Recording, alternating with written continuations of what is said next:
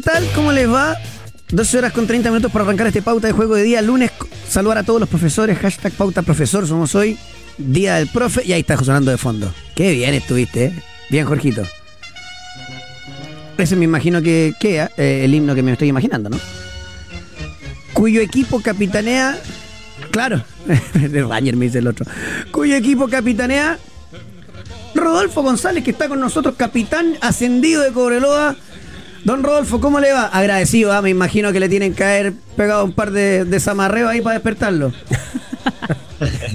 Hola muchachos, ¿cómo están? Yo todo bien por acá, la verdad que ahí ya despertamos bien temprano igual, la, la emoción sigue a flor de piel, la adrenalina, así que estando aún con los compañeros, así que... ¿Dónde están? ¿En Calama? ¿Están en Talca? ¿En Santiago? ¿Dónde están? Estamos en Santiago, en un ratito más ya tenemos vuelo a Calama. Ahí va, la, la Ah, recepción va a ser, están esperando va a allá. ser brutal. Sí, sí. Ahí cuando yo voy a apelar, voy a apelo más a lo, a lo emotivo, después Fernando, el Villa, la Fran. Minuto noventa y tanto. 96, igual que el 96. partido pasado. Ya, ya empezáis a, en el, a cualquier cosa, porque se entiende el, el por qué. De repente es como, pensando ya un hombre con experiencia, tú decís, eh, eh, Rodolfo, cagamos. O, no, démosle nomás porque está ahí, porque está calentito, porque se dio todo. El centro queda medio corto, Insaurralde hace un gesto técnico notable. ¿Cómo, cómo, cómo se vive desde atrás, además, cuando tú estás parado en la mitad de la cancha? Si esto era, era, era casi unipersonal el, el, partido. Sí, la verdad que bueno, pasaban los minutos y todavía no llegaba el gol. Nos íbamos enterando de lo que estaba pasando en Iquique contra, contra también. Y, y, bueno, no te voy a mentir, ahí hasta rezando incluso dentro de la cancha para que se nos pueda dar. Y, y bueno, se nos venía dando así, ganamos varios partidos en los últimos minutos y, y esta no fue la excepción, así que sí, pero de todas maneras se- se- ya se veía un poco lejana porque ya estaba pasando el tiempo, como te decía, pero nunca se perdió la fe. Villa. Rodolfo, ¿cómo estás? Un gusto saludarte. Eh, Hola. a ver, cuéntanos un poco qué esperas de, de- de esta llegada a Calama, porque la gente de, Cobreloa es muy fanática, está esperando hace mucho tiempo este ascenso que, hoy día hoy día mismo, en palabras de Marco Antonio Figueroa, que, vienen a responder o a salir de un, de un descenso injusto, a, su modo de ver. Eh, ¿Qué te espera? ¿Qué te espera y cómo ha sido este año esta relación hincha hincha jugadores? Va a ser hermoso, va a ser, va a ser hermoso porque nuestra gente se lo merecía cerrarlo ya, tenía mucha tristeza, ocho años, imagínate en esta categoría que, que Cobreloa no, me- no lo merece porque es el cuarto grande del país y, y la verdad que, que feliz de poder entregarles alegría a nuestra gente. Ahora solamente les pido que, que disfruten nomás, que disfruten con responsabilidad, que, que ya como a las seis de la tarde vamos a estar llegando allá a Calama para, para estar todos juntos y, y con la copa en nuestros brazos, así que eso es lo más lindo. Se Lo- espera- La única crítica que tengo, espérame, la única crítica que tengo es que cuando te enfocan de cerca no te veo cara de trasnochado. Eso me preocupa. es que el capitán algo tiene que regular. Eso pues, me preocupa. obvio, obvio. Eso me preocupa. Me preocupa. Debería estar con los. Mira, está con gotita. Está muy bien. Está con gotita. Rodolfo, eh, por acá te saluda Fernando Agustín Tapia, felicitaciones. Eh, porque además creo que tú personificas, digamos, lo que ha sido estos ocho años de sufrimiento para el hincha de Cobreloa. Estuviste en el 2015 cuando descendieron, en aquel partido Claro. que hace mención Marco Antonio Figueroa, donde sienten que la institucionalidad los perjudicó. Es el famoso partido de Clivis, que era un, era un- ¿Cuánto era? Un, Una rata. Una rata, dijo Marco evidentemente, claro. Figueroa. Con todas las situaciones que, han- que ocurrieron después, eh, yo creo que tú lo sientes de manera muy especial. Cuéntanos un poco cómo han sido, cómo fueron estos ocho, ocho años, el hecho que el año pasado estuvieron tan pero tan cerca y se cayeron en la última parte, en la parte final, y que ahora tienen una justa revancha para instalar nuevamente a un grande del fútbol chileno en el sitial donde nunca debe dejar de estar. Porque eso es una realidad. Cobreloa es un equipo que nació grande y que me imagino para ti esto es muy, muy especial. Sí, sin duda. En especial yo llegué a los 14 años al club, acá en Santiago, en, la, en, la- en las cadetes de, Santiago, y, me fui desarrollando, debuté en el 2008, 2008 con 18 años, y, y formándose mi carrera en Coreloa. Tuve metido muchos años en el club, ya este año he cumplido 200 partidos, eh, contra Santiago Wander. Eh, Son muchas cosas las que he vivido. Eh, mencionabas tú el descenso, también viví, eh, me tocó estar en una final contra la U el 2011, clasificaciones a Copas Internacionales, un montón de cosas que, que vivió acá en el club. Lo conozco al revés y al derecho, conozco su gente, eh, el paladar de la gente también. Entonces, eh, imagínate, imagínate la alegría que siento, la emoción que siento por poder entregarle, tengo familia corelonera, mis suegros son corelovinos, mucha gente a la que conozco, muchos amigos corelovinos, mis señores corelovinas de Calama, entonces no, son muchas las situaciones que, que te podría enumerar. Rolo, ¿cómo estás? La Fran Vargas te saluda por acá. Solamente un dato de la causa. El capitán acaba de decir que su suegro es Loíno. Sí. Ustedes no se imaginan el mensaje que le envió ayer cuando terminó el partido y el capitán de Cobreloa emocionado. Pero lo que yo te quería No, sí, lo preguntar. vimos, lo vimos en la transmisión, por supuesto. Lo que yo te quería preguntar, Rolo, es por la influencia que, que tuvo en ustedes Emiliano Astorga, porque lo conversábamos también ayer, que él toma el club en una de las peores temporadas de su historia. En su año, en su primer año, lo lleva a pelear por ascender y en el segundo lo saca campeón. ¿Qué es lo que tú destacas o lo que rescatas también de lo que ha sido estos dos años de Emiliano Astorga al mando del club y cómo lo ha cambiado desde estar a punto de descender a segunda división a hoy ser campeones y un equipo de primera? Sí, bueno, ellos son, junto con su cuerpo técnico, trabajan muy bien. eh, el aspecto técnico, táctico, emocional, yo creo que, que es un gran líder. Yo creo que por ahí parte todo. Que es un gran líder que sabe manejar situaciones, que ya su experiencia en el fútbol eh, lo ayuda mucho a, a- tomar buenas decisiones eh, en momentos difíciles. eh, a poner la mano firme ahí cuando hay que ponerla, y, pero principalmente eso, creo que, que si hay que resumir un todo, es un gran líder, eh, y después imagínate, sí, todos llegamos, yo también volví al club en una situación difícil, donde el año anterior habían peleado el descenso a tercera división, segunda profesional, y hicimos 68 puntos. Hoy en día salimos campeones con menos puntos de lo que hicimos el año pasado. Y que han sido dos años de, posicionar al club nuevamente en lo más alto, peleando Copa Chile, peleando el torneo, y bueno, que hoy en día se corona con un campeonato. Bueno, ¿Puedo hacer la última pregunta? Simplemente para que, para que, a ver, en su, en su condición de capitán y de referente del equipo y la experiencia que tiene en el club, ¿qué es lo que no debe volver a hacer Cobreloa para no repetir este, esta, este amargo tránsito de la, reciente, de la reciente historia, ¿no? Porque claramente que costó mucho volver a, Uf. y eso da cuenta de lo exigente que está la B. De hecho, el campeonato de la primera B ha sido mucho más emocionante que el de la primera Se división. pasó, claro. Ah, absolutamente, o sea, se definió en el último suspiro. Eh, ¿Cuál es la elección que deja estos, estos ocho años en la primera B, Rodolfo? Sí, bueno, la primera vez una categoría muy dura. Eh, he jugado en toda mi carrera alrededor de tres años y medio más o menos en, en esta categoría y es una categoría difícil, que cuesta mucho salir, entonces hay que tener aprendizaje eh, para que no- esto no se vuelva a repetir. Porque es muy grande, eh, eh, que merece tener gente profesional, que trabaje bien, eh, que tomen, se tomen buenas decisiones para que no se vuelva a repetir esto tampoco de, lo que fue el descenso, que, fueron muchas situaciones, yo, yo fui partícipe de lo que se vivió en ese tiempo. Entonces, hay que tomar aprendizaje, no va a sacar experiencia, y, y la gente que esté trabajando en el club se lo tiene que tomar de forma seria, como, como fue este año. Creo que, que trabajamos en conjunto y cuando las cosas se hacen bien, desde lo más alto hasta lo más bajo, pues, se consiguen los resultados. Bueno. Bueno, Rodolfo, felicitaciones Sí. para ti, para todo el plantel. Mande saludos a todos por allá. Compre gotitas para todos también. Para todos. Y dígale al profe Emiliano que cuando quiera, ah, mire que no, No. no, lo mufamos. No, sí, Ah, porque tuvimos entrevista se resistió. Pero no, pero se resistió, estuvo y no le, no le mufamos la y no le campaña. Mufamos la campaña. Así que, y lo cual ya es raro que no No, hayamos además sido tenían a, la, tenían a la Fran que Tenían era a la molesta, Fran en porque ahí tuvieron sí. un acuerdo con TNT para que estuvieran todos los No, partidos. de la Fran. extraordinario. Abrazo, Rodolfo, y a, a- a disfrutar ahora esta, este ascenso primera. Bueno, muchas gracias, les mando un abrazo grande, que estén muy bien. Chao, chao. Chao, chao. A disfrutar ¿ah? el momento, Sí, el regreso a Calama. Y agradezco a Rodolfo González y agradezco a la gente de prensa de Cobreloa. Sí. De verdad que tienen un millón de actividades y se dieron maña para estar ahí unos Es que minutitos. la, la- igual, Digo, la del, Fran del emérito a la Francia y la No. estuvo siguiendo toda la campaña. yo, ya. digo, yo digo agradezco, Sí. agradezco que hayan aceptado la gestión, la Sí, hizo por supuesto sí, la, sí, sí. la, la Fran Felici- Vargas. Felicitaciones a Fran, Así aquí hizo que muy buen bien. trabajo ayer Muchas a la borde del gracias. campo Muy de bien, juego. Ahí. Es, que la, es que la jornada fue muy emocionante de verdad. O sea, uno veía cómo estaban en Valparaíso. O sea, las calles de Sí. Valparaíso estaban repletas. eh, habían transmisiones paralelas y partes, sí. es lamentable porque yo le tengo mucho afecto a la gente del puerto, a la Claro. gente de Wander que, que- que- que es ¿Sabes un equipo Feña? muy muy popular. Aguanten, Sí. aguanten Ah, para que me desarrolle toda la jornada de la primera Sí. vez. Pero los que pagan los millonarios Ah, sueldos tiene de toda este la programa razón. son nuestros auspiciadores. Así que aquí comienza con Jorgito a cargo del buque, la cata con los guantes puestos. Pauta de juego.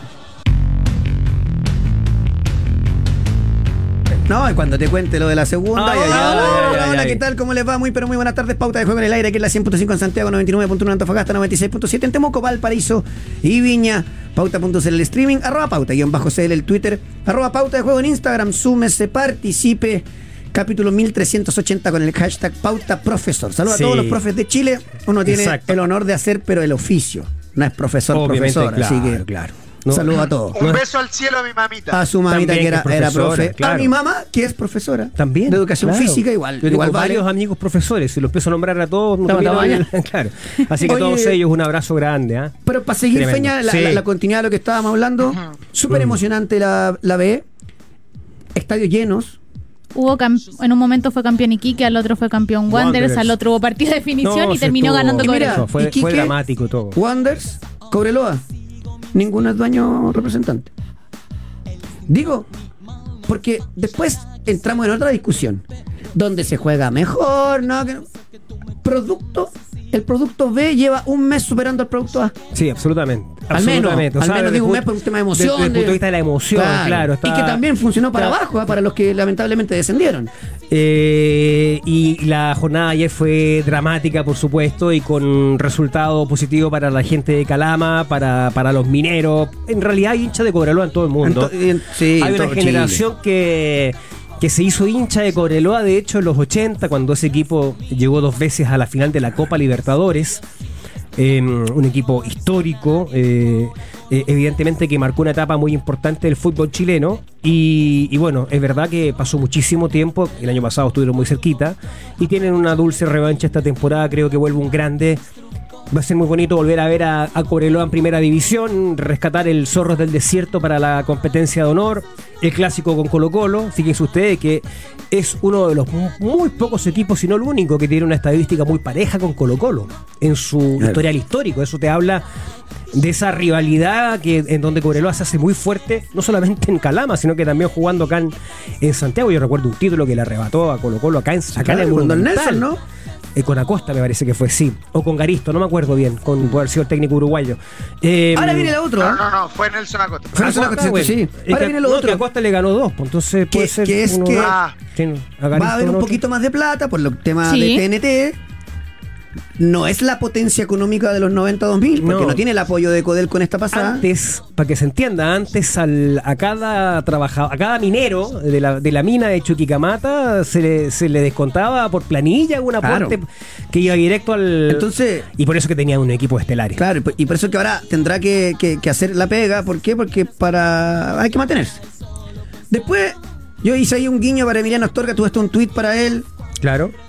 No es extranjero, no le mete onda con el Jopo y por eso no dirige en primera, cosa de los números, ¿no? Buena campaña, muy buena campaña hace rato. Y después valga el abrazo también para la gente de Puerto Montt, una plaza que se, va a segunda profesional. Ah, sí. Les va a costar Ta- un También montón. de manera dramática. Dramática, que por goles. ganaron- Ahora, Oh, después, perdón. Fue el sábado eso. Hago- ah, tengo que hacer el paréntesis. Usted si quiere vaya a pauta.cl, hay una muy buena nota que hizo la Fran Vargas ¿Ya? explicando Liguilla. el sistema de Ah, torneo, la, parte de la liguilla. Sí. No puede ser, pues cabro. Porque está- en esta estamos echándole pura ficha a la vez. Le estamos haciendo cariño. No puede ser que arriba se define por una cosa, abajo se define por otra, y que si no leo la, la nota de la Fran Vargas, no entiendo un carajo cómo se dis- disputan la, la- la- la liguilla por el ascenso. El 1 y el 2 suben, el 3 y el 4 juegan promoción. ¿Cómo va a ser Eso tan ser. difícil? Sí. ¿Cómo? El sublíder, que en este caso es Iquique, que le gana el Así partido es. a Wander, Se puede quedar espera- sin nada, como le pasó a Corea el año pasado. Claro, espera en semifinales a los otros rivales de Al de peor la liguilla, ¿no? clasificado, ¿o no, Fran? Sí, de hecho, ver, ¿cómo es? eh, las parejas que quedaron definidas son de la siguiente forma: Santiago Wanderers con Unión San Felipe, Deportes Temuco con Deportes La Serena y Deportes Antofagasta con San Luis. Partidos de ida y vuelta donde claramente tiene beneficio de rematar de, eh, de local el equipo que termine mejor clasificado. Claro. ¿Ya? Los tres ganadores de eso esperan a Iquique. Y ahí se juegan semifinales. ¿Cómo se definen los rivales? Iquique, tal como dijo el Coque, se va a medir en esa semifinal, también partidos de ida y vuelta, con el peor clasificado durante la temporada regular. Así quedan emparejados y de ahí se define, lógicamente, en una final posterior, al segundo ascenso a primera. pero O sea, San, la- San vea- Felipe Wanderers uno que se mete en estas semis. Así es. Eso es. La Serena Temuco, Otro. ahí va otro. Sí. Y San Luis con Antofagasta. Exactamente. Así es. Eh, El peor clasificado en la tabla general es el rival de Quique en la semifinal. Tal cual, Eso tal es. cual. Eh, de to- de, yo siempre lo digo y trato de ser muy honesto porque para qué voy a mentir. Entre el tenis, la NBA, la primera división, fútbol internacional, no sé qué, uno no, no ve, al menos yo, mucha vez, y sobre todo nosotros nos apoyamos mucho en la Fran Vargas porque cubre la Claro, vez. exacto. Eh, entre San Felipe, La Serena, San Luis, Antofagasta, Temuco y Wanderers, no digo que sea el mejor equipo. Ya. Me parece que el más peligroso es San Luis. Puede Te agarra ser, enchufado, Si- Si te fijas, la, es un peligro. la estadística establece que en la segunda rueda, la segunda parte del año, la, la Fran me corregirá, el, el equipo de mejor rendimiento fue Wanderers. Así Pero- es. Pero terminó perdiendo es. en este último partido frente a Iquique, que además es el equipo que más goles tiene, o sea, el Sí. equipo más productivo. Y de hecho, pensando en lo que dice Coque, San Luis, San Luis es uno de los equipos que peor ha rendido en la segunda rueda. Sí. Que peor Ah. rindió en la segunda y rueda. se, y se le lesionó un poquitito Vidangosi y dos fechas el chupete y, ¿Sabes lo- y se te, y tiene hay, poquito. hay un tema que lamentablemente también puede ser un factor, que esto se retoma recién después de los Panamericanos, como toda la actividad futbolística. Entonces, esas Wander, cosas- sobre todo, pierde el vuelo. Y no sabemos, puede ser que, Claro. que el golpe duro del fin de semana para Wander También es bueno, eh, tal de vez. No estaba Claudio Meneses y no estaba el capitán, ambos suspendidos. Claro, entonces. Ahora, en, de esto, en, en esta se va a reír el Villa, porque somos tan pichanga. La primera vez no tiene bar, No. pero esta liguilla sí va a tener bar. Durante toda la liga. Entonces sí se puede tener bar en la B, po. o sea, es que como. No, pues logísticamente se puede, Claro. financieramente no se puede. Exacto, exacto. Exacto. A Es como una, competencia distinta. O sea, terminó ahora. eh, el principio que establece la FIFA es que sin una misma competencia, todos los partidos no están con VAR, no haya VAR. Claro. En este caso se establece que la liguilla es una competencia aparte. Aparte, pero lo que yo digo, y es es mucho que más abordable el punto de vista Tiene que ver con plata. Obviamente Sí, importa obviamente la que- plata y no eh, la justicia deportiva. Es La B sí puede tener bar. O sea, debiera. No, yo lo que digo, VAR. yo, yo, o sea, lo, lo que yo planteo es que más que más que más que se puede o qué sé yo, eh, existe una clara eh, mal uso de los fondos disponibles. Claro, claro. Eh, Arréglate de otra manera y que haya bar, pues potenciamos la, la justicia deportiva. A, a eso voy, o sea, Ah. digo que, que la plata que se destina para otras cosas en que uno no sabe realmente en qué se usa, Claro. eh, se- El se pasaje para viajar de turismo a Ah. Zurich, por ejemplo, si usted quiere un ejemplo reciente, ¿no? Que, por, por ejemplo, y por tanto, ejemplo, y muchos otros más. más. tantos otros más, como pagarle un abogado para defender un caso que Claro. no había cómo defender, y así Un empezamos millón de mil dólares, cosas, claro. mil Se puede. cosas, eh, entonces tú dices, ¿sabes que si hay plata, lo que no hay es un correcto uso de las platas? ¿Verdad? Porque debería haber un criterio principal que es cómo hacer el, el deporte más atractivo, porque a, a todos ellos los reúne el deporte. Mm. El fútbol es lo que los reúne. Entonces el principal foco sería la promoción y la implementación de un mejor fútbol. De manera tal que todo el resto pueda venir como añadido. Todo el crecimiento venga a partir de ahí. Pero eso no va.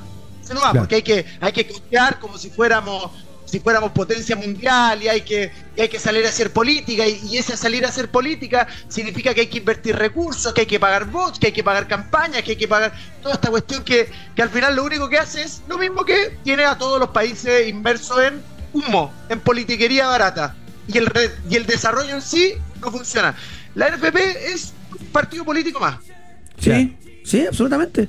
Y de hecho, estoy revisando porque estaba con la tabla del ascenso. Y después, pincho al lado está la segunda división profesional. Sí. Claro. Y aquí sale eh, una, una- una- una pestaña en la página de la NFP, dice la tabla y estadística. El quinto de la primera, de la segunda división profesional es Lautaro de Win. Ya. Hasta ahí podría ascender alguien incluso. Supuestamente, supuestamente, habrían antecedentes con varios. Hay alguno que estuvo antes en algún club que ya no está, que quiere meter, revolucionar un poquito el tema. Lo cierto es que Limache el 24 está citado. Ya. 24 de octubre ahora. Si Limache no sube por A, B o C, será Melipilla. Que está segundo en la tabla general con 47 puntos. En la- los nuevos dueños de Melipilla re- Ya. to- tomaron recién ahora, ¿cierto? Este año. Y la y cualquier eh, tema que se puede investigar, eh, se puede volver dos años para atrás. Sé que están intentando buscar la melipilla, lo que sea, para intentar enredar la cuestión. Así se está resolviendo el fútbol profesional, porque Claro, la segunda es en profesional. Los, en los escritorios. claro. Y ahí veremos quién sube para completar eh, la primera vez. Claro. No fueron buenas las declaraciones de Víctor Rivero el fin de semana. ¿Qué dijo? No, no, perdón, ahí Que me- me nosotros, perdí. nosotros ya no hacemos esto, entonces no quieren ensuciar. Eh, ya no hacemos esto, o sea, antes sí. Porque si antes sí, te, te ir- te salir para atrás. Yo Claro. solo estoy contando lo que me cuentan a mí de, del, del, del cabaret que va a hacer todo esto. Si mantenemos lo que le pasó a Milipilla y Lautaro, que les quitaron 10 puntos y descendieron, a Limache le quitáis 10 puntos y asciende igual. Claro. Entonces, no sé lo que va a pasar. Sería, bueno, si es exactamente la misma falta, no, no, no debiera haber una sanción eh, muy distinta a la que ya observamos en la temporada pasada en relación a este mismo tema. Claro. Y Valdivia con Iberia se irían a la ANFA. Tan descendido. ¿no? Están descendidos. Claro. Valdivia. Valdivia se fue Qué en mal, picada. qué mal, En Valdivia. picada. E Iberia, que también es un equipo que en su momento tuvo el respaldo de la familia Heller. Claro, claro que sí. Así que veremos cómo. Oye, aquí está el dato, por si acaso. ¿ah? El año 2003, Co- Cobreloa es el único equipo que ha salido campeón en el Monumental. La Vuelta Olímpica del año 2003. Campeonato de apertura. Él había sido campeón de clausura 2022 con Acosta, aquel partido donde Zamorano es expulsado, ¿te acuerdas? Cuando pisa Claro. Chandía.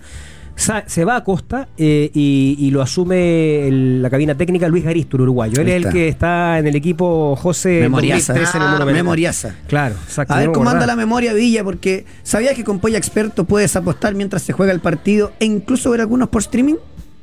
Pero por supuesto, solo debes buscar los partidos únicos y en vivo y apostar por tu conocimiento. Que en el fondo ahí es apostar, pero no te enredes tú que, eh, que juegas en experto, porque es la única casa de apuesta legal en Chile, es la casa de las experiencias, eh, porque con Polla Experto ¡Juegue!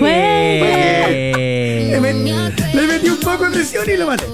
Pero la gente ya Es sabe. La gente ya sabe. Apreté un botón, apreté un botón, se me abrió una cosa en el Zoom y me. No, no, ya me fui, se me fue el pajarito. Le voy a traer durante la semana eh, pronósticos de, ya lo vamos a repasar más adelante, sobre el Mundial de Rugby. Está, de, es, ha sido un Mundial brutal. Locura, tienen semifinales los argentinos que son competitivos. competitivo. De- no eran favoritos contra Gales. No, para le nada. ganaron igual. De hecho, pena. el tackle de tackle- Ahí, ahí le voy a estar contando, increíble. El tackle de Dios, ya dice la prensa argentina, No, porque son hay que inventar mejores. algo con Maradona, claro. Eh, El tackle de Dios. por último, lo cortamos para, para seguir en el próximo bloque.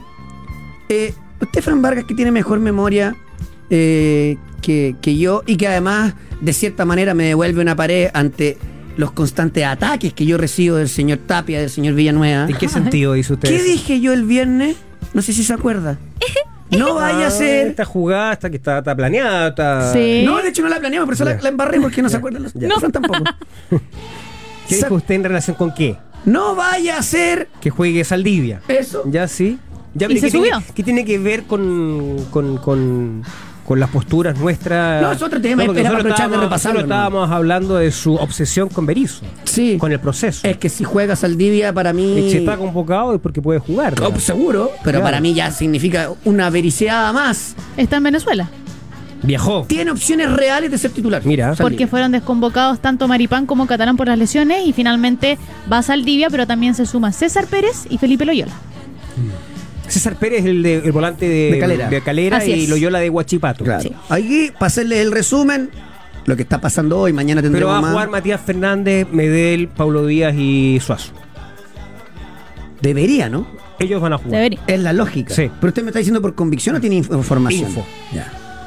Porque yo digo, correr a, Porque yo creo que. a Paulo Díaz a la derecha para que entres al día me parece que es demasiado. Así es. Yo creo que también lo- usted, usted está en la línea de Berizzo. Estaba pensando igual que Berizzo. En este Al caso. fin. Después, después sonamos porque Berizzo te va a meter un rombo al medio. Aranguis va a reemplazar a, mm, Sí, parece que sí. a, ¿ah? a Pulgar y después lo mismo. Ahora llevas, bueno, tú lo nombraste, ¿no? A César Fuentes. Sí. Fuento Ya. Pérez. Yo escuché que César Fuentes. No, es que por eso, ya ahí yo ya me vuelvo loco. O sea, a lo mejor no lo necesita. César Pérez. Ah, César Pérez. Fuentes, Matías. Saldivia y Felipe Loyola Ahí estamos, son César Fuentes. cuatro jugadores que se sumaron. Ah, la de Berizzo. Pero lleva a Pérez y a Loyola por las dos bajas. Ah, no, lo de Berizzo es. O sea, César Pérez estaba en la, en la, Así en es. la adulta. perfecto. Así es. Ok. Estaba considerado. Yo, antes de, de- de entrar, porque no, la idea no es descalificar jugadores, no es culpa de ellos, sino preguntarle al Villa que si le hace más lógica lo de Fernández en una banda, además Paulo Díaz justo va a tener que agarrar a Rondón, que fue lo que habíamos hablado el viernes, y lo otro es esto de Echeverría ya no como volante central, porque al Villa le había gustado mucho la, la- la- la dinámica que te da como esta especie de volante mixto, o tener un respaldo atrás, Villa. Eh, yo creo que esto tiene que. o sea, lo más simple posible. Claro. Chile está en una etapa en que no puede ser el Manchester City donde el entrenador viene y hace 10.000 modificaciones que, que te- eh, desde movimientos, tácticas. Creo que ese ha sido un error de Berizzo y creo que es un, un error de los entrenadores de la, de la época actual. Hace mucho movimiento raro. La guardiolada, como la llama Claro. el señor Evia. Tengo Mientras lo, vericiadas. mantengan, mientras lo mantengan simple, creo que va a ser más fácil seguir el, el- el- el rumbo, seguir el, el cauce del- de, de este río que se empezó a armar la fecha pasada contra Perú. Mm. Sí, a mí, Sí.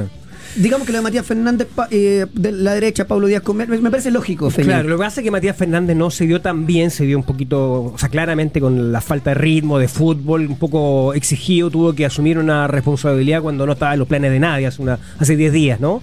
Ni siquiera había estado convocado en la lista inicial, entonces esto de las lesiones un poco alteraron lo- los planes originales del técnico de la selección chilena. Ahora, Ahora, ¿cuándo se, lo se habrá tengo- enterado, Feña? Porque digo, Mm. no está, no quiero ser eh, de- Él, o capitán sea, después de la batalla, porque se le lesionaron dos, no es normal. Claro, sí, Pero. ¿cuándo se habrá enterado de lo de Delgado, Mesatú y Kusevich? Porque a lo mejor Es una buena para pregunta. alargar un poquitito. No, ahí, ahí desconozco, Claro. o sea, tendría que especular, pero prefiero no, porque en el fondo ahí sí le podría hacer efectivamente una Ah. crítica al técnico si es que no, si es que supo con anticipaciones este tipo de situaciones. Porque ahora no, se ahora podría haber anticipado. Él suma gente. Después, Claro. la crítica, no sé la crítica, es una opinión.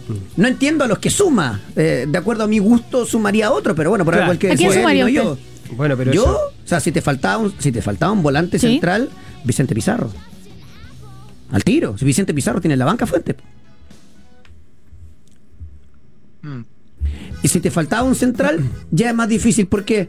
Porque si bien, para mí, por ejemplo, la dupla de centrales de Huachipato ha hecho mejor campeonato que Saldivia, por ejemplo, Jonathan Villagra me parece un, un muy buen proyecto que ha sostenido, siendo joven, la defensa Sí. completa de la Unión, que es un pasadizo, si usted quiere. Y de repente, si no lo voy a ocupar y tengo que ocuparlo un ratito, a lo mejor la experiencia pesa. Yo habría llamado de una a Sierra Alta. Tienes Valver Huerta, que viene con un buen rato, viene en México. Tienes de un presente hace, hace poco, cortito, de Lichnowsky muy bueno. Sí, lo que pasa es que yo creo que ahí, ahí sí Ahí lo de la- las las lesiones. fueron Claro. a última hora, o sea, ya fueron Claro. estando yo eh, en, en- en la etapa final, digamos, la preparación del partido con Perú y en medio del partido con Perú. Entonces ahí, ahí yo, hay un poco lo eximo de, de esa quizás proyección, digamos, de- Claro, de, haber convocado tantos centrales. Ahora, lo que sí tengo bastante claro es que esto que uno dice desde el punto de vista de la realidad del fútbol chileno, como que Venezuela es un rival directo. eh, Sí. Creo que hoy más que nunca es un rival directo, viendo su evolución, viendo la lista de, de jugadores, viendo el proceso que está llevando Batista. Ese creo que, bueno, y la, la lección que nos ha dejado el propio fútbol venezolano las últimas veces que nos hemos enfrentado en clasificatoria, que no se nos ha hecho bastante complejo. Ya no es, ya no es ir a Venezuela y pasear, nadie lo hace, salvo Argentina por ahí o Brasil. El resto todo sufre. Y el partido de mañana es complejo, súper difícil. Sí. Y, y creo que, insisto en lo que expresé la semana pasada después del triunfo frente a Perú, que lo valoro. Pero el balance se hace después de la fecha doble. Eh, eh, Chile necesita sumar, si no el, el- el balance va a ser magro, va a ser magro para, Yo la única crítica que le hago, Feña, a, a, para la selección. a Berizzo en relación a su convocatoria es que él llamó nominalmente un solo volante central, que es Pulgar. No me cuenten con Fuente ahora que se... su- No, Pulgar. Y Pulgar amonestado. Tal vez uno dice, es que si hubiese tenido algún central disponible, a lo mejor Medel pasaba al medio. Medel está jugando central hace un, un buen rato y con, con el paso del tiempo Sí, y pero- perdiendo velocidad. Pero ahí, ahí, a propósito de lo que siempre hablamos nosotros de sus eh, las propias declaraciones de Berizzo, ahí están. Eh, Berizzo eh, en muchas ocasiones eh, lo, lo- lo miraba a Medel como un volante central, es decir, y ha, ya ha convocado jugadores un poco con esa utilidad, ¿no? Que, que, que puedan jugar en diferentes posiciones, como para también. Pero ojo, hay un punto, hay un Sí. punto. Para completar lo de Feña, porque Sí, sí. me parece que estabas terminando la idea. no, no, era simplemente. Claro, claro, te escucho, te escucho. Eh, el entrenador sabe contra quién va a jugar, pues Coque. El entrenador sabe que va a jugar contra Perú y que después va a jugar contra Venezuela. Y él sabe qué jugadores quiere usar en, en primera instancia contra Perú y qué usar contra Venezuela. Y cómo ataca y cómo juega de local Venezuela y cómo ataca y juega de visita Perú. Entonces, yo creo que evaluar porque sí nomás que, que llevó un volante central deja fuera toda esta otra visión que podría tener el, el entrenador de decir, a ver, voy a jugar, voy a jugar con dos en, en- contra jugando por Perú, contra Perú, y voy a jugar con dos de nuevo eh, en, en- en Venezuela porque, porque Venezuela te ataca con tres puntas. Entonces no hay nadie que tenga un flujo por el medio campo. O sea, digo, hay otro aspecto que hay que ver también en caso de que, de- como para decir, ya sí que no me gustó que llamara a uno solo. Porque tal vez no es necesario más, más porque tiene uno que puede jugar en las dos, en- de, de las dos formas y que además en Brasil juega compartiendo medio campo. Tal vez sencillamente no quiere jugar con un volante tapón. Bueno, ahí yo- vámonos a la pausa y se la Sí. dejo, porque hay un concepto que dijo el Villa el viernes, que es cómo, cómo cambia un mediocampo cuando un compadre se corre un poquitito. Mm. A veces sí, de hecho, el propio Villa le da poca importancia a eso, pero a veces no, porque resulta que la característica, creo que va a pasar eso. Hay un jugador en todo caso que a mí no me gusta, a mí desde mi gusto ¿Mm? personal no me gustaría que lo que lo cambiaran, digamos, de posición, ni siquiera lo movieran algunos metros, sino ¿Mm? porque está jugando bien que es Echeverría. Me gustaría que eso se mantuviera, independiente de eh, digamos, la Coincido. necesidad, la necesidad del momento, pero es simplemente una expresión de deseo. Yo creo que el técnico también desea lo mismo. No sé. Ya pusiste Ah, el tema sobre la mesa. Ah, Voy ya, por bueno. el café. Pausa y volvemos. Ah, se cortó el pelo, mira.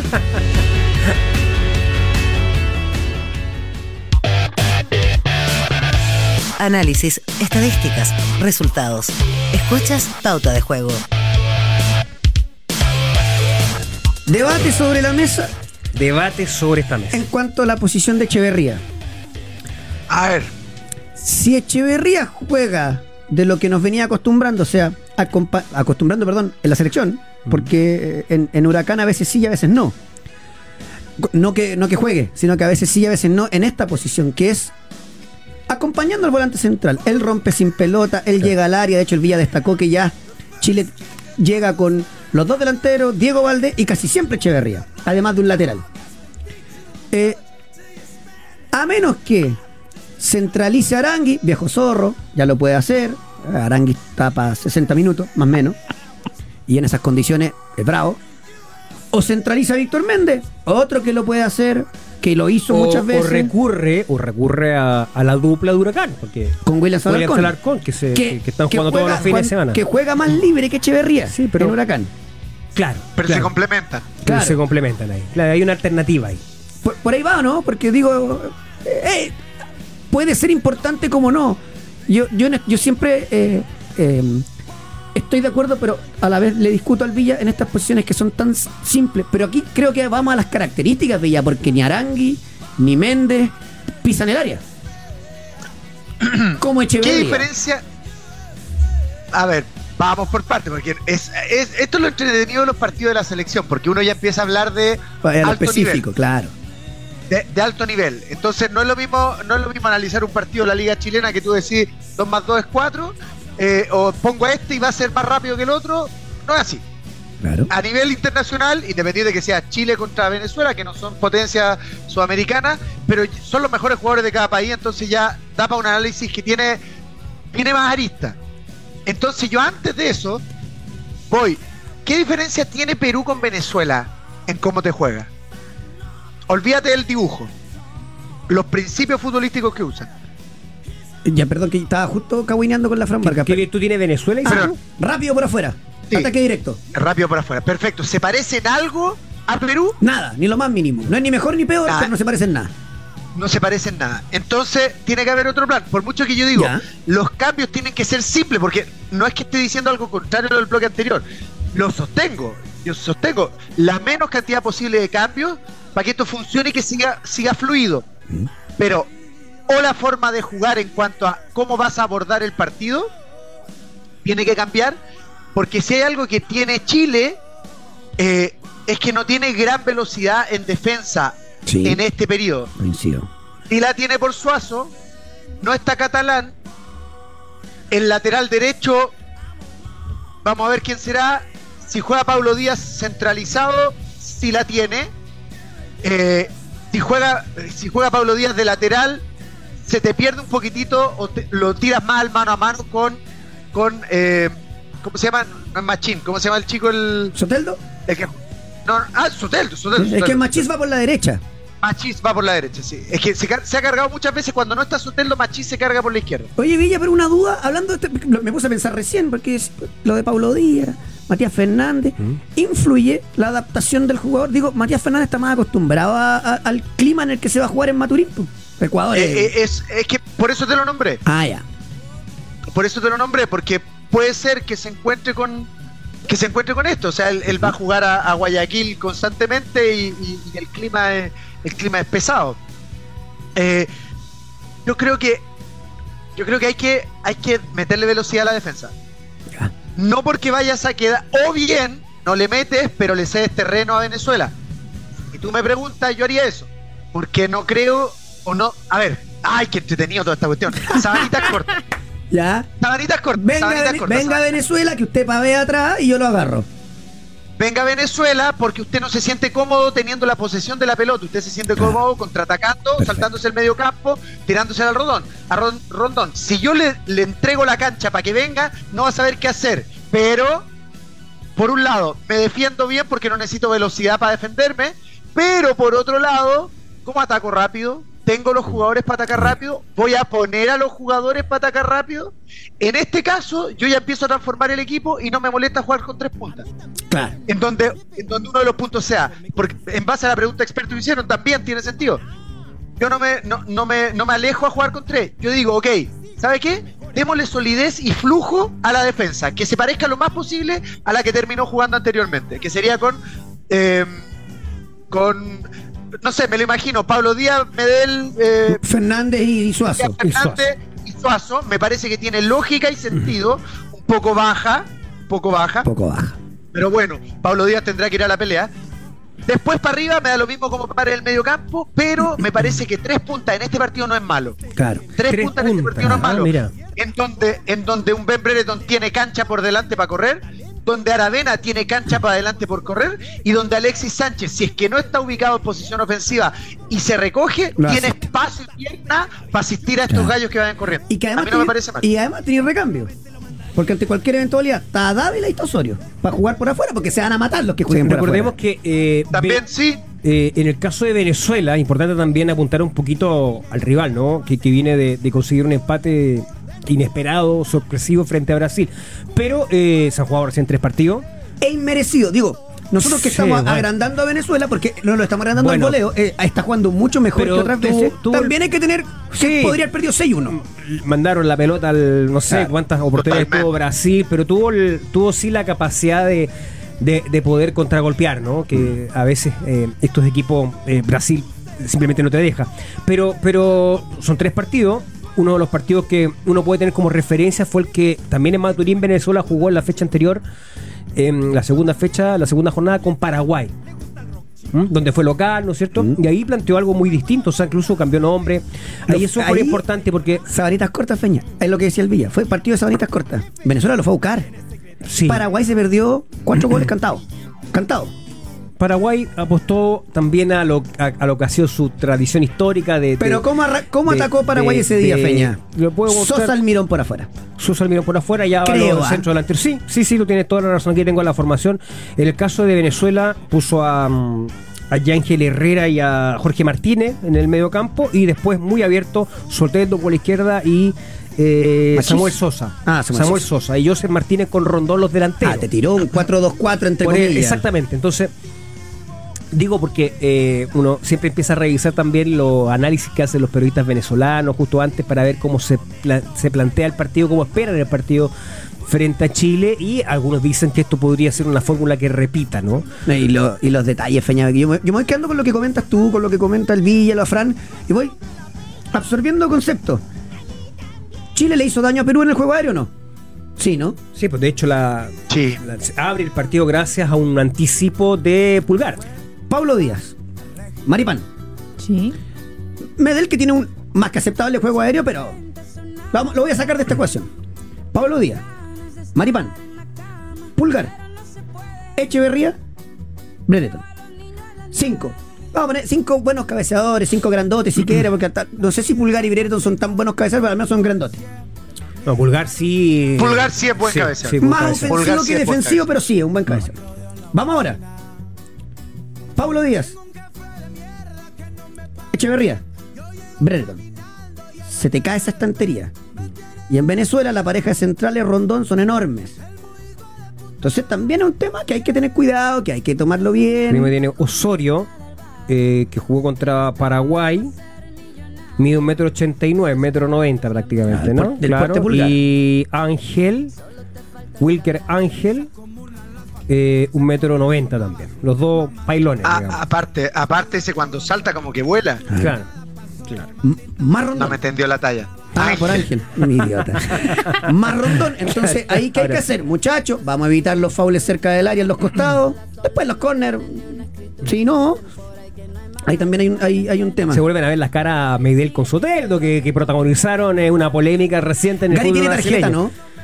Fran. ¿Cuál fue esa? Ah, Sí, claro. pues acuérdate que en el partido donde jugó el Vasco da Gama con el equipo de Soteldo, el. La soteldiña hizo la soteldiña. Claro. El, el, el Santos. Santos, eh, que se paró No. arriba de la pelota y lo fueron a buscar y estaba muy enojado Medel, ahí lo pusaron.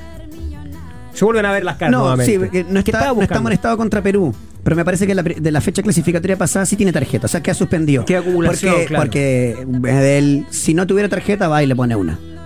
Eh, porque Contra Colombia no recibió. ¿Ya? Me parece que sí. Bueno, ahí lo- los, pauteros, sí. Eh, siempre nos ayudan. Eh, Contra Uruguay recibió tarjeta está, amarilla. ¿eh? Eh, O sea, tiene, está una de, de- de ser eh, suspendido, se podría perder el partido con Paraguay. acá porque en el medio uno dice, bueno, Arangui está para mes. 60 minutos, no sé qué. Bienvenido, ¿por qué? Porque todavía tienes Marcelino Núñez, que habría que ver para cuánto está. Todavía está William Salarcón, que está en una liga competitiva. O sea, ¿Sabéis qué? Hay. Yo creo que hay. En punta acabamos de decir, está Dávila Osorio afuera. Hay, si donde esté medio cojo de atrás, sobre todo del centro hacia la derecha, porque tendrías que improvisar. Porque está Tomás Galdame, en el caso de Suazo. Mm, Sí. Sí, yo creo que la duda está con lo de Matías Fernández porque no, efectivamente no se le vio con ingresó- mucha confianza. nervioso, Claro, claro. nervioso, como, como que lo, lo sobrepasó un poquito la presión, pero ojalá que mm, todos estos días y, y ya el paso del tiempo eh, le permitan tener una mejor performance el partido de mañana. Oye- si es que va a titular, pero todo indica que sí. Que sí. Cositas de la selección, pero que... Perdón, a propósito de lo que decía José, yo creo que Berizzo está en la misma, o sea, lo más simple posible. Seguro. Tiene tres cambios obligados, pero no vamos, no creo que cambie mucho el tema. digamos. Eh, eh, cositas de, de la- de los seleccionados más que de la selección, porque, por ejemplo, suena Pablo Díaz en, eh, en España. Y de hecho, eh, lo que él dijo cuando le consultan por la chance del Betis, que estaría interesado en él, es que él está 100% enfocado en River y que ese es su club. Seguro. Eh, sería, sería bueno por su carrera un salto. Porque al margen al- de lo, emocion, de lo emocional, de lo económico. Sería muy bueno, sería muy bueno, muy bueno. Y tiene que ser bueno. Se merece. Sí. Se merece. Pero tiene que ser un técnico que lo regalonee, Villa, porque es de esos que te tiene que gustar un central que no, no mide un metro ochenta y seis. O sea, un, un técnico europeo no lo contrata. Claro, claro. Este es un central tipo, no sé, pues, Cundé. Pero Cundé, po, o sea, campeón del mundo. Eh, No sé si Cundé fue campeón del mundo. me, parece, me parece que sí. Me parece que Lo sí. que sí estoy seguro que salió segundo en el último mundial en el partidazo de Messi. Ya empezó. Oye, eh, eso con el caso de Pablo Díaz. Después, ¿habrían desmentido la pelea de, de Kusevich con un compañero? Sí, de hecho, eh, el equipo, dice el Coritiba Fútbol Club, se adelanta para anunciar que la información publicada en los medios de comunicación a lo largo de este viernes Fue sobre un hecho, ¿ah? Para que no digan ustedes en sí, dice, es infundada. Incomprobable, le podría decir yo. Difícil que ¿Y o Globo, entonces? o Globo se carrile. No, hablan de un cabezazo. Que cabeció compañero. A, un a- a alguien en un choque y se fracturó. Bueno, veremos. Yo creo que Kusevich no, no sé si alcanza a llegar para la próxima. Me parece que sí. Lo haríamos necesitado para esta como el agua. Ayer jugó Bruno Bartichotto. Yo no vi el partido, pero lo, lo- lo que indican es que anduvo muy bien. Y quedó finalmente eliminado contra Boca en penales de la Copa Argentina. Muy bien, jugó eh, por afuera, en la izquierda. Asistió, eh, que se sigan sumando jóvenes, bienvenido. Eh, que va afuera con, con Boca, que no gana un partido hace 12 partidos. Y ahí está, En metido. la final de la Copa Libertadores, Sí. nada menos. Y Vicente Reyes, es el arquero que estaba en el Norwich, lo mandan cedido a una división mucho menor, pero es por un plazo eh, muy corto. La- Me la- parece que va a ir a jugar. Tres semanas al Brain Town de la sexta división. Explicábamos eso de la MLS, de, de- de estas ligas en Estados Unidos, que a veces abrían, digamos, para préstamos así muy Hasta el 9 de noviembre. tiempo muy pequeño. Seguramente ese, ese equipo está sin arquero y le Claro, dijo al Norwich, oye, oportunidad". ¿por qué no me prestáis cinco partidos para que ataje? Porque estamos peleando el ascenso. No sé, ah, estoy... Yo, yo creo que préstamos express. yo creo que este cabrón no hay que perderlo, ¿ah? No hay que perderlo del radar. Vicente Reyes, bueno, estuvo Arriba un metro jugando noventa, con la atajó bien con la sub-20, 20. que era el campeonato sudamericano y yo no sé si está convocado, se me, per- se me perdió el nombre, si está convocado, no está para los panamericanos porque juega afuera. Está claro, claro. Bueno, hablando de. Panamericanos, eh, hubo, una- hubo abandono de algunas delegaciones en una villa, hubo una filtración. Aquí lo bueno, como siempre, intentamos nosotros hacer es, vamos a contextualizar, porque lo más, lo más fácil es prender... Ah, la Villa Panamericana, Claro, claro. es hacer un incendio y dejarla en barra. Y resulta que lo que nos contaba pues, gente y, y Feña, lo que cruzábamos información es que es el edificio donde está Argentina, Colombia y Estados Unidos, No todos pero los- que fueron tres piezas. Eh, sí, igual no... no, No, no, eh, no, Argentina, Brasil y Estados Ah, Unidos. perdón, eso. Claro. No es para aplaudirlo, Hubo, pero dele- digo... hubo deportistas de esas delegaciones que se vieron afectados. No sé cuántas piezas exactamente, pero no es que haya sido todo el edificio. Eh, un problema de las filtraciones que obligó a que estas personas o estos deportistas tuvieran que ir, claro, incómodo. Como pasa Feña, Mm. como pasa Feña en cualquier construcción nueva que a- algunas tienen vienen con algún problema de, de filtración y se arregla y sigue, o sea, no es una cuestión estructural, no Sí. es nada de eso. No, no le voy a restar la, la- la gravedad, porque, o sea, porque se ve feo, o sea, eso está, digamos, las cosas como son, o sea, no, no es, no es el- el- la noticia que uno quisiera estar, digamos, eh, viendo de Chile de afuera justo antes del inicio de los Juegos Panamericanos, pero entiendo que esto se iba a arreglar muy rápidamente y que ya estos deportistas podrían reincorporarse a la villa, porque ya están llegando muchos, ¿sabes? Sí, a mí- Ya están llegando Esto muchos. me parece un, un, eh, que no es lo ideal. Es parte de lo que dice José. claro, no quiero, no quiero agregarle gravedad porque además como está Estados Unidos se amplifica mucho más. Pero digo, ¿sabéis qué? Ya, démosle. Aquí, Sí, aparte, digamos, aquí lo grave, ¿ah? el, el- el tema es que, claro, todo, todas las construcciones, sobre todo las instalaciones deportivas, llegaron al límite. Eso llegaron, que es lo importante, llegaron, ¿ah? porque las cosas finalmente pudieron ser inauguradas y esas dudas que se planteaban hace cuatro o cinco meses, bueno, afortunadamente para el desarrollo normal del juego, bueno, van a estar la, la infraestructura deportiva que lo- era lo más relevante. Eh, lo lamentable fue que no se pudieron utilizar por parte de los deportistas chilenos para probarlos, digamos, digamos, que puede haber sido una ventaja deportiva haber podido entrenar más tiempo, un periodo más largo en esta nueva infraestructura que es de lujo, o sea, por lo menos para lo que teníamos. O sea, ayer tuve que ir al, al Estadio Nacional y a buscar la, la acreditación. Claro. Que usted tiene que ir, lo están Tengo- esperando allá, preguntaron ¿eh? por usted. Eh, y, y no, y se ve que están ahí trabajando a full para que todo quede perfecto de acá Aquí viene lo al grave. viernes. A ver, ¿qué pasó? Robo. Fernando, a ti te, te tocó cubrir Juegos Olímpicos, Panamericanos, Mundiales. No hay nada más importante que eh, el IBC, la IBC, ¿no? Sí, sí, sí, el cen- centro de prensa, centro de transmisión internacional. ¿Qué pasó con el IBC? Les informamos que por motivo de fuerza mayor Ya. Se cancela la inauguración del International Broadcast Center. Pedimos las disculpas correspondientes en caso de haber afectado las planificaciones diarias. Ya. Hasta nuevo aviso. Si los panamericanos son ahora. Son el. De hecho, parten el miércoles con la disputa de los primeros partidos en béisbol. Claro. En béisbol. Eh, chuta. Bueno, en fin. Ya, pero no hay razones por No. las cuales. No, no, no, y no salió comunicado. Se Esta cancela la- el. IBC. Un- El ABC. Un, un datito que nos llegó nomás. Ahora, hablando Bueno, de- una cosa, yo. eh, no, no, esto no es.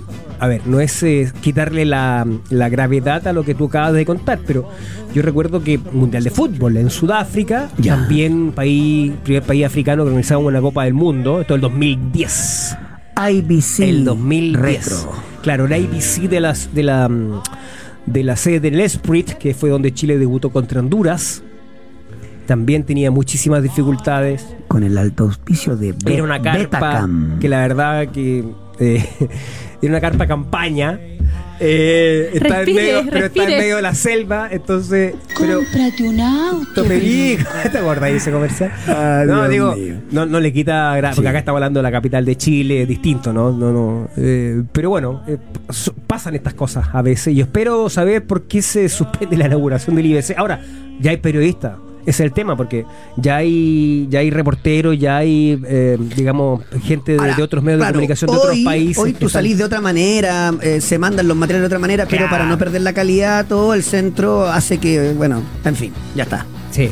Eh, Ahora que todo salga bien, ¿ah? Ojalá, bonito. Este, para mí- este puede ser un medallista, no sé si inesperado, pero que, que los triunfos de Martín Labra, hablamos de, hemos contado la historia cinco mil veces, El del esquináutico. Así es. ya sean a nivel adulto, con 17 años, se pasó. eh, brutal, Bien. ¿no? De hecho, estaba en el Mundial Claro. Open de Estados Unidos, 17 años, su primera medalla adulta porque remató tercero en la final masculina de figuras.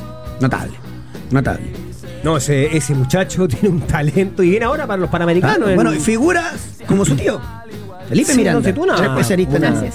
Una familia ahí. No, digamos, Era dedicada. imposible que no saliera bueno. No, claro, no, o sea, Claro, yo- mira, en, en los deportes náuticos. Chile tiene un buen potencial. Y, yo- y además está, está cifrada la esperanza de poder acercarse a la gran producción de medallas que tuvo Chile en los Mm. Juegos Panamericanos del 2019. No está fácil, porque hay, bajas que son, que son digamos, eh, eh, sensibles. Ya Tomás González no está, que nos dio medallas, ¿no es cierto?, en la gimnasia. En el ciclismo, Chile sufrió bajas producto de la situación de doping. De los dos que ganaron Omnium, eh, una de las disciplinas en el ciclismo en, en Lima 2019, los dos representantes chilenos por, por doping, eso es lamentable, digamos, no, no, no van a poder eh, replicar aquello. Y, pero también está Joaquín Niman, está Mito Pereira, se pueden sumar otras medallas, lo que puede hacer el fútbol, de repente. Y sabes el otro tema Yo que estaba revisando la- el equipo al ojo. El equipo de fútbol es más que interesante. es interesante. De hecho está Damián Pizarro, Bruno. No, No, Bruno- Bruno no Bruno puede. ya no viene, perdón, pero eh, si quiere jugar con dos Aravena, puntas, ¿no? Aravena Pizarro. Aravena y Pizarro, sí. Y hay uno más, más no. Maxi Rodríguez. Ah, no, no, no lo llamo. ¿No lo llamó? No. Eh, Oye, ¿y sabéis cuál es el otro tema? Eh, la Corporación Santiago 2023 reconoció que se equivocaron en algo, que es un tema de la política comunicacional, ya. porque eh, sobreestimaron la, la expectativa que se generó en los primeros días con, con el interés por las entradas, y como que la gente tiene la sensación de que ya no hay entradas y quedan muchas, Sí, pues. quedan 600 mil, entonces paso el dato, porque por ejemplo el sábado a mí me va a tocar ser el, el voleibol femenino. En, eh, ¿Arena o en el Movistar? en piso, Ya, no, indoor, ahí en el Indoor. Movistar Arena. Bueno, ca- salvo que cambies la planificación, me estoy a decir. Pero bueno, en principio eso. eh, y me preguntaba, o sea, Va a estar con Don Jorge. Debiera estar, ¿no? Debería No ser pues. pa'l vóley. Claro, exacto. Bueno. No, porque creo que 400 lo que pasa, lo que Sí, pasa es que antes está el, el playa y entonces iba a estar. Ah, sí, va a estar los Grimal, lo van a mandar para los allá. Grimal, claro. Bueno, el tema es que habían entradas para el voleibol, hay entradas para Hay el voleibol. muchas. Hay muchas. Porque es muy grande, Es grande el Movistar. Entonces, para la gente que, que- que vuelva a darle una segunda mirada, una tercera mirada, que busque, porque efectivamente hay más de 600.000 entradas disponibles todavía. Ahí le paso un dato, ¿eh? que, que no averigua el, el bicho Parraguirre, una de las grandes figuras, no viene al 100. Ah. Algún problemito tenemos y ese que salta un montón y juega un kilo, esperamos se recupere. Eh, eh, Perdón, Jaime Pizarro acaba de dar una declaración. ¿Ya? El ministro del Deporte se solucionó el problema de las cañerías, Claro, de, sí. de las filtraciones del, del Parque Panamericano. Eh, Fran, Gracias, Andrea Ampuero, por la info. Gracias. Clasificato clasificatoria. Eh, Copa Libertadores Femenina, la U y Colo Colo quedan, quedan afuera. Sí, lamentablemente la U que estaba, era uno de los equipos invictos a- en cuartos de final, terminó cayendo, se medía con Atlético Nacional y en el caso de Colo Colo perdió 4-2 con el Inter. Bueno, pero igualmente avanzaron. Así es. Eh, por ahí creo que Matías Camacho, el presidente del Club Social y Deportivo Colo Colo, decía, nos falta mucho. Y claro que falta mucho, o sea, aquí en Chile no las pescan. Bueno, Colo Colo sí tiene un título de América. Sí, pero falta mucho para seguir desarrollando la actividad. Esperemos De hecho, que el Consejo cosa- de Presidente atine Sí. y, y, Y la competencia y las interna, pesquen. y- claro, bueno, claro. si la Tiana Elder cumplió 100 partidos y no regalaron ni un galvano. Es ¿qué verdad, es verdad. Ahora hay que reconocer que estamos hablando de equipos que se han tomado más en serio. Absolutamente. La rama femenina, el caso de la U, caso Colo Colo, caso de Santiago Morning, por ejemplo. ¿Quién es el otro semifinalista? Porque ahora se vuelven a meter en la parte final del campeonato. El Morning, Eh, la U, Colo Colo son los tres que me- siempre pero pelean. me falta uno que también se había metido, pero eh, porque ahora sí va a resolver el, el- el- el torneo del profesional del fútbol femenino. Se me olvida, sí se me olvida. Oye, eh, antes de irnos a la pausa, la U tiene fecha para el partido pendiente. 6 de noviembre está programado el partido que tenía pendiente con Everton a las En- 7 de la tarde en el Santa Laura, En 20 días más. el lunes. También fue programado el partido Colo Colo Magallanes, ¿ah? Eso mismo le iba a preguntar Sí. a la Fran. Sí, ¿Cuándo también está programado un día después, 7 de noviembre, 19.30 horas en el Teniente de Rancagua. Perfecto, ya, ya no importa. Y es probable que la U juegue un amistoso con Cobreloa en Calama. Bien. Así es, Bien. este sábado. Este fin de semana, claro. Oye, Colo Colo ya volvió a los entrenamientos después de estas mini vacaciones. Eh, ¿Y cómo es esto que habrían nombres que correrían con ventaja para ser técnico de la U? Paqui Meneghini y Gustavo Álvarez. Serían dos de los nombres que hasta ahora tendrían eh, cierta ventaja para convertirse en nuevo Gustavo entrenador. Álvarez, el de Huachipato. Sí. Así es, Gustavo Álvarez, de Tehuachipato, y Paqui Meneghini ¿Qué le dije yo hace ya un buen rato sobre el técnico de la U? Dije que Jaime García no corre como opción. Así es, lo descartó de inmediato antes de que el mismo Jaime García lo descartara. Y después dije otra cosa, del que sí correría con opción. Que no dije nunca el nombre. No. Aquí, oficialmente, al aire. Es no. verdad. Que hay que esperar diciembre. Sí. Sí. que hay un interés. El técnico que gusta entre los pocos que saben de fútbol, por, esto, ¿por qué lo digo? Porque después aparece de arriba Clark y compañía y te ponen a otro. Sí. Es Paqui Meneghini. Es el técnico que Paqui gusta. Después, no estoy ni que llegue, es el ese que, es el que gusta. Es el que gusta quién, en la oficina de la gerencia deportiva. Sí. Perfecto.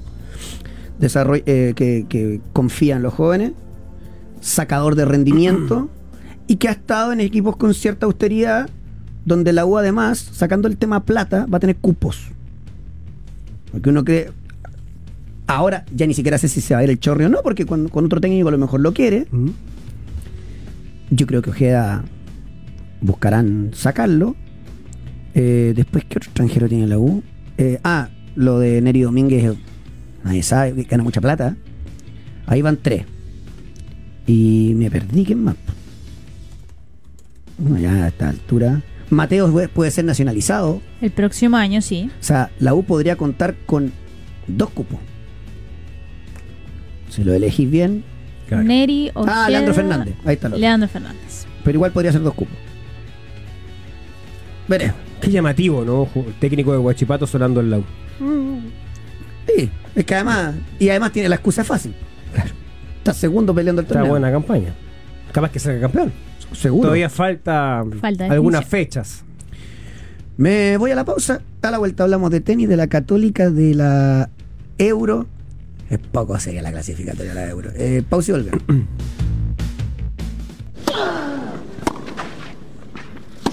Todas las novedades del tenis local e internacional. Con la videoteca del tenis. VTC Tenis con Jorgito Vidal. ¿Cómo le va, maestro? Hola, Coque, bien, ¿y ustedes? ¿Qué tal? Bien, aquí estamos. Yo decía, y si tenemos noticias a la próxima semana. Lo cierto es que perdiste con Dimitrov 7-6-6-4. Creo que. A mí no me gustan las derrotas morales, pero creo que te termina dejando buenas sensaciones. Y el búlgaro estuvo fino en, en detallitos nomás. Sí, estamos hablando de Nico Yarri, para quienes nos escuchan. Eh, la verdad que sí, fue un partido súper parejo, se definió por detalle. Dimitrov jugó un gran tiebreak, fue la gran diferencia del primer set. Y después en el segundo set, Yarri empezó a fallar un poquito más, pero aún así, si uno ve los números del partido, fue un partido súper parejo.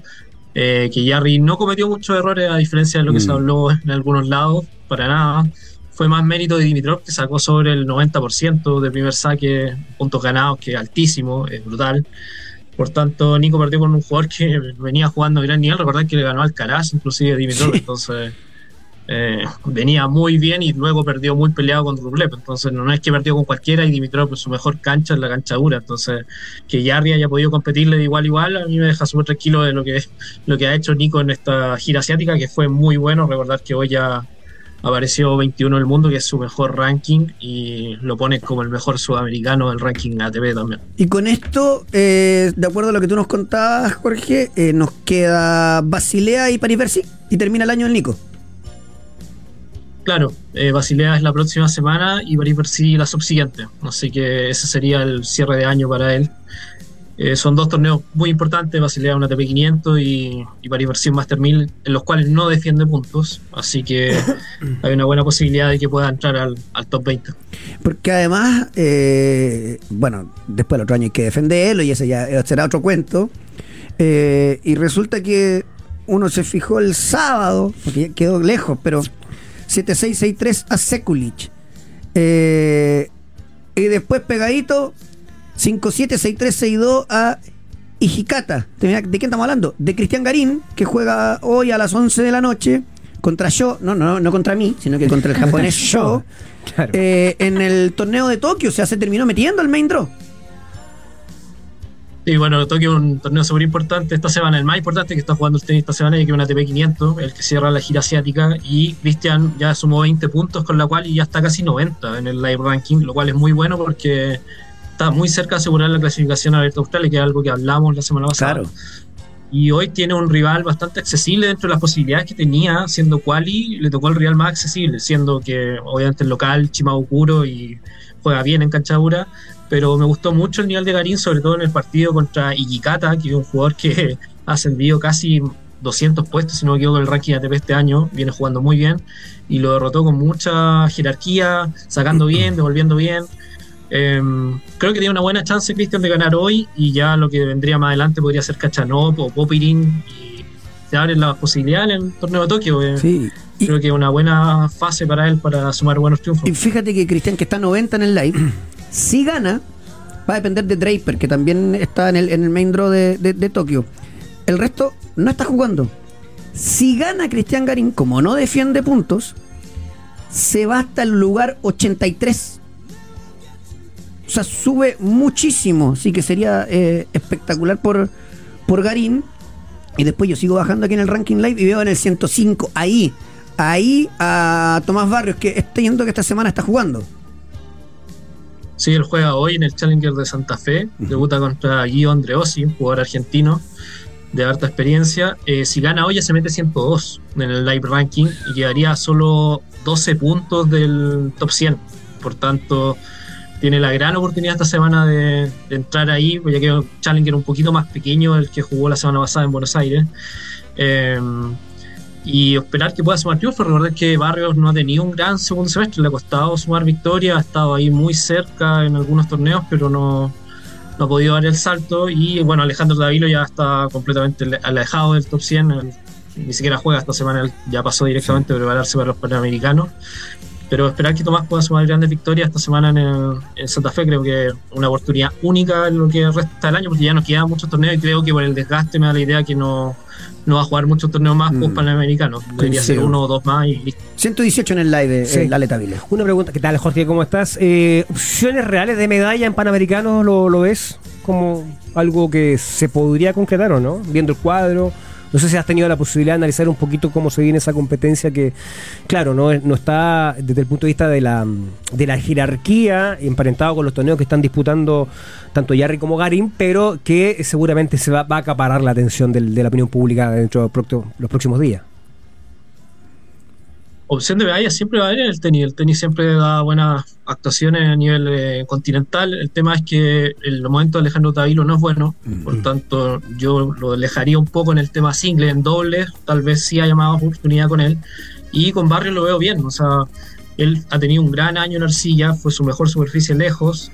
Eh, y el cuadro en los Panamericanos, sí, si no me equivoco, está Facundo Díaz Acosta, que está top Sí. 100. Y no sé si ahí Coque tiene el, el resto de nómina de jugadores. No hay uno o dos jugadores top 100 y sería. Entonces, Así creo es. que es un cuadro bastante abierto. Y para el ranking de los chilenos eh, es una buena oportunidad. Pero sí me la juego más por Barrios que por Tavilo. Por más que Tavilo, por, jugando por Chile, siempre ha jugado bien. Pero vimos lo que pasó en la última Copa Davis, que ratificó un poco el nivel que él venía jugando en singles. Pero en dobles creo que hay una gran oportunidad ahí también. Ahí estaremos muy atentos a Hay doble, el dobles mixtos. Todo, de hecho, de fue medalla de oro dobles mixtos en Lima 2019 con Guarachi y Yarri. Así es, así es, con la Alexandra. Guarachi. Oro. Sí.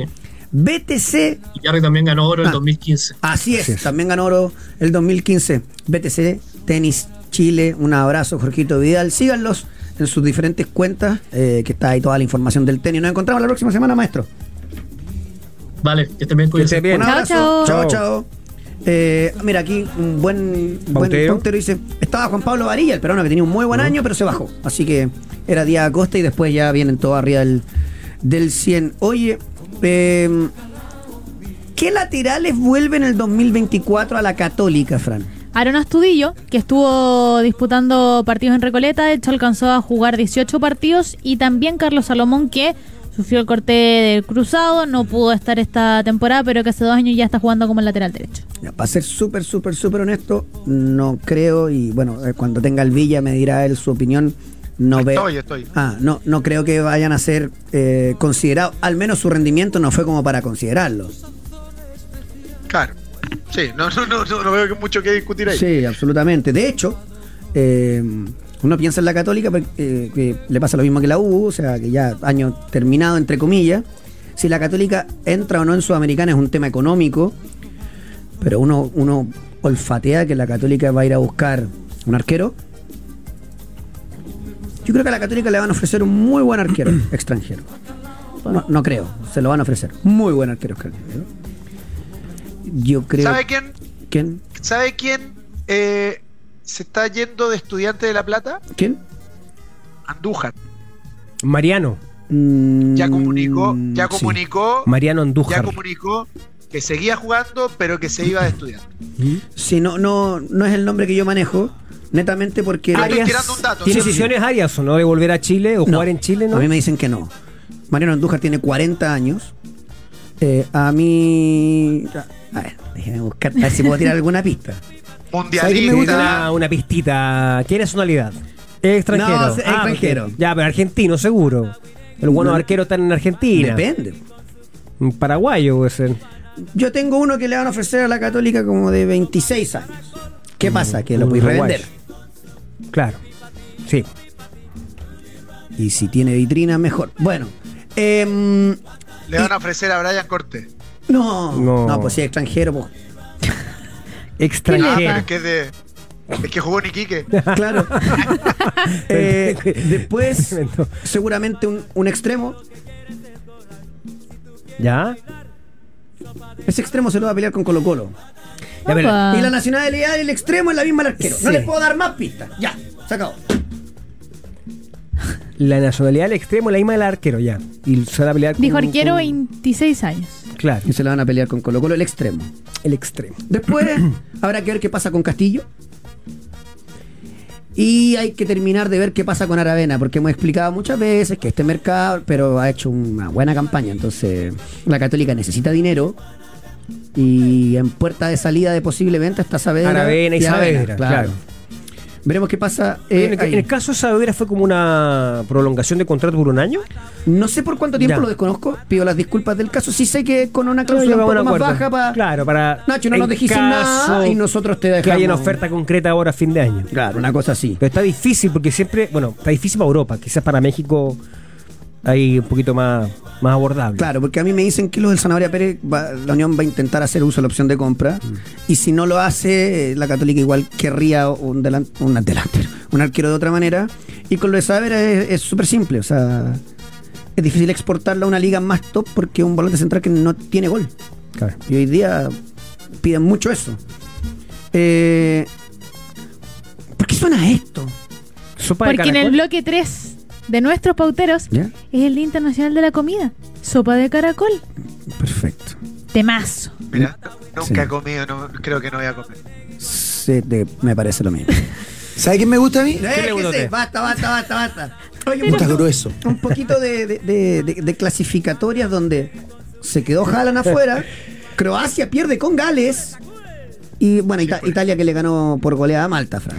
En el caso de Haaland, 1-0 gana España-Noruega, jornada 8 de 10 en el grupo A de esta fase clasificatoria de la Euro. Croacia cayó 2-1 con Gales, Pasalic fue el tanto de, de Croacia y doblete de Harry Wilson. Y el otro partido, que era el partido de Italia, ¿qué me dijiste? Con Malta que ganó 4-0. 4-0 goles de Bonaventura, doblete de Berardi, minuto 45 más 1 y 63, y Fratesi, minuto 90 más 3. Ahí está entonces algunas cositas de las clasificatorias por Europa que eh, tienen cierto nivel que de repente hay cada partido. Fíjate que lo de la Son clasificatorias para la Euro de Alemania próximo año. Claro, lo de la Nations 2024. League no está tan mal pensado en esto de tener divisiones, eh, porque hay demasiada diferencia en algunos equipos. Absolutamente. Son papitas. Siempre, Sí. a ver, son papitas hasta.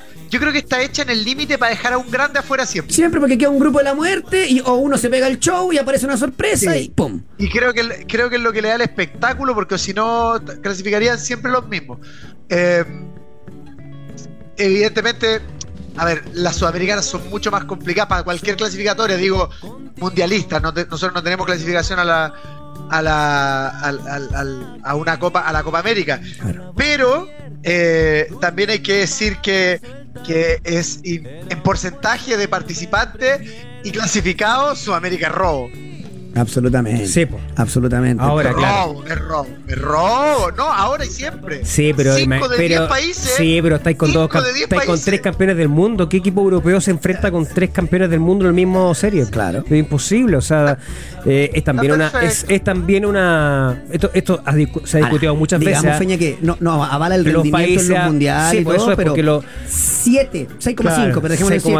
6,5. De 10 es una maravilla, sobre todo para nosotros en este momento donde No, es un robo, no es una Claro, maravilla, no, es un pero espérate, robo. que Bolivia está prácticamente afuera y Perú muy complicado, estamos ahí, las clasificatorias más fáciles de la Me historia. acuerdo que muchas veces esto ha sido una presión permanente de los países africanos, asiáticos, centroamericanos.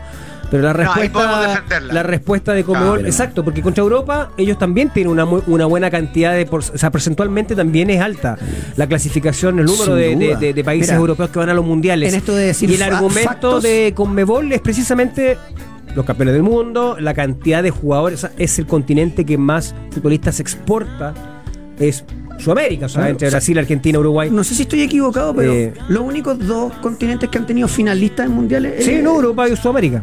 Ese también es un argumento. Antes que haya un africano en una final mundial, se puede meter Estados Unidos o China. O, o- o Japón, un asiático.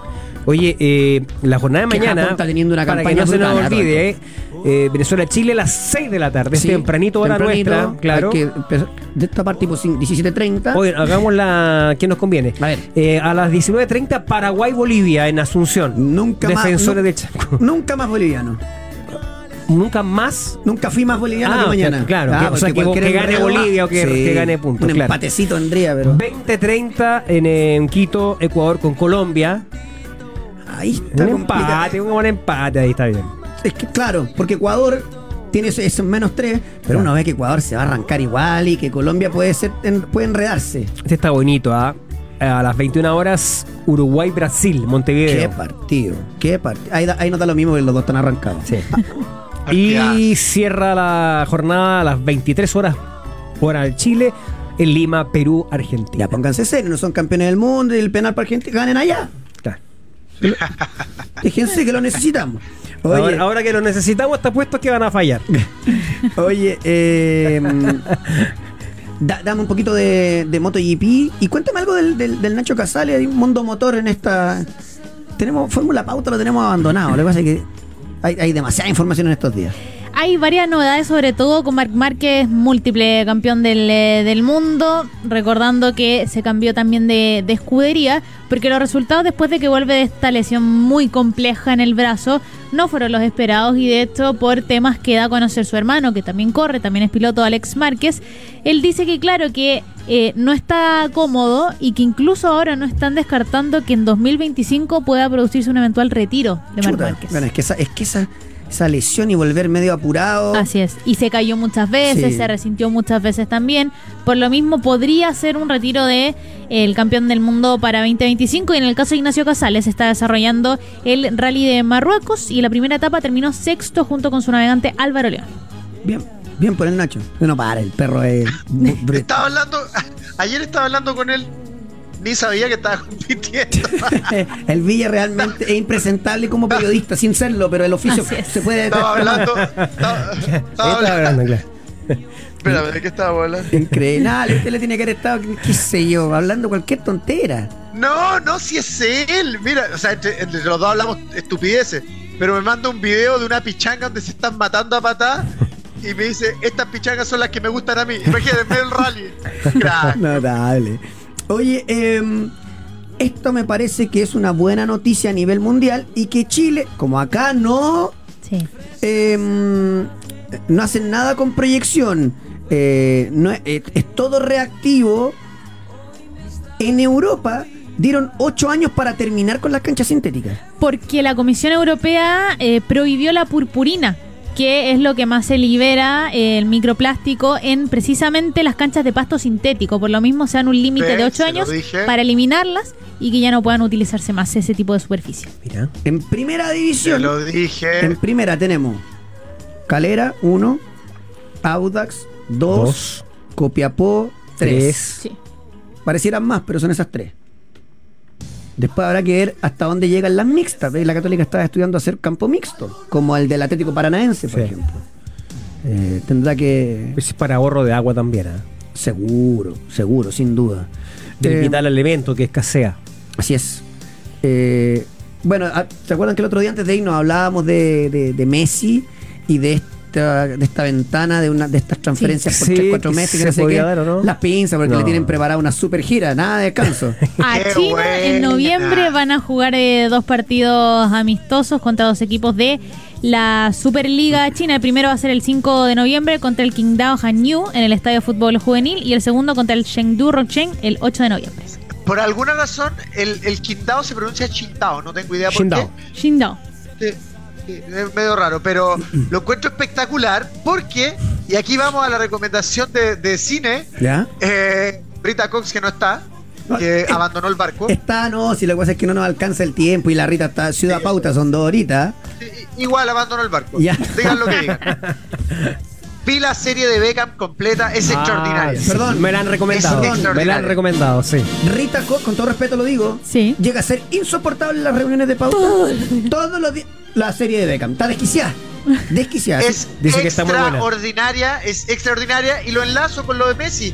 Porque la primera gran gira exitosa que se hizo en el mundo al mundo asiático fue cuando Beckham firmó en el Real Madrid y la recontra reventaron, descosieron y esto sería como una segunda parte en donde vas a tener a Messi y vas a tener a Beckham en la, en la gira. Es impresionante, impresionante. Vean la serie, es muy, muy buena e increíble el parecido que teníamos cuando yo era más joven. Sí, justamente.